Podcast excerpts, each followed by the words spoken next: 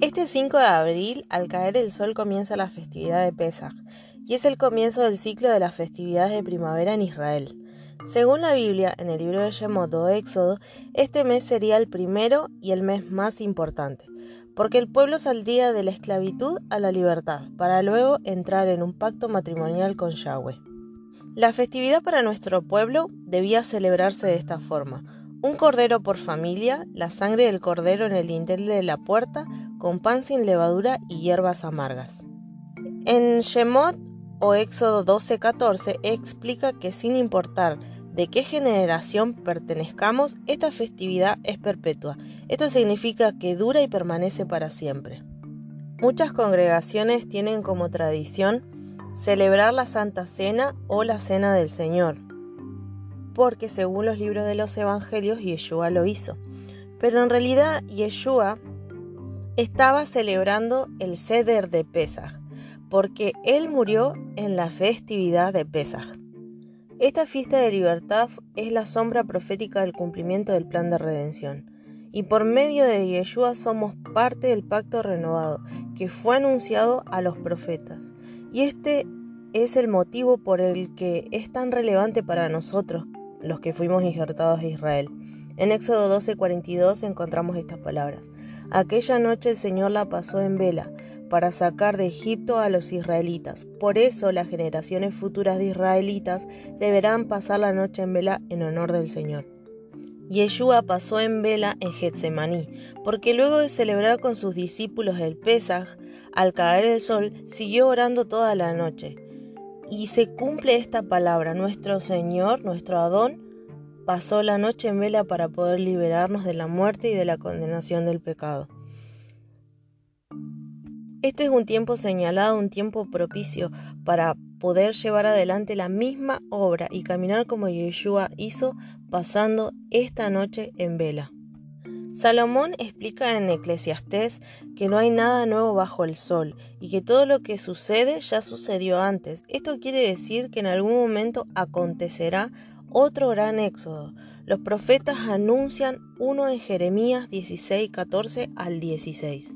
Por tanto, de aquí vienen días, declara el Señor, cuando no se dirá más vive el Señor que sacó a los hijos de Israel de la tierra de Egipto, sino que se dirá vive el Señor que hizo subir a sus hijos de Israel de la tierra del norte y de todos los países a donde los había desterrado porque los haré volver a su tierra, la cual di a sus padres.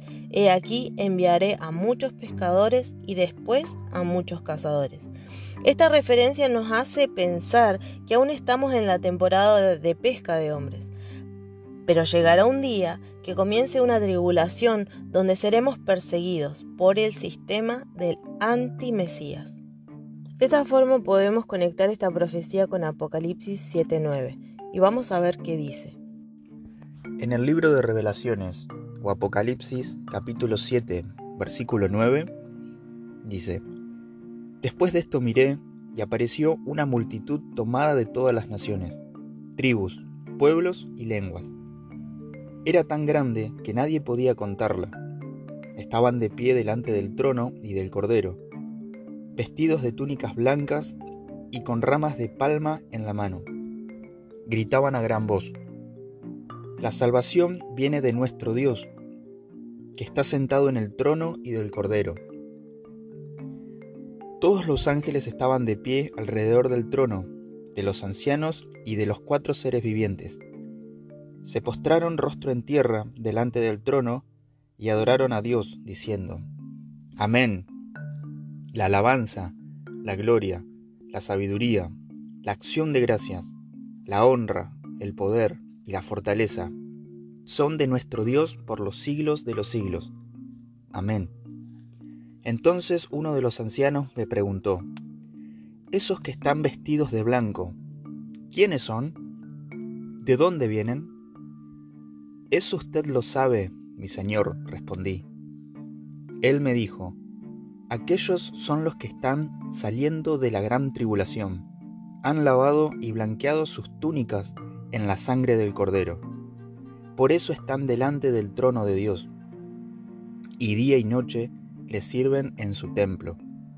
Y el que está sentado en el trono les dará refugio en su santuario. y no sufrirán hambre ni sed.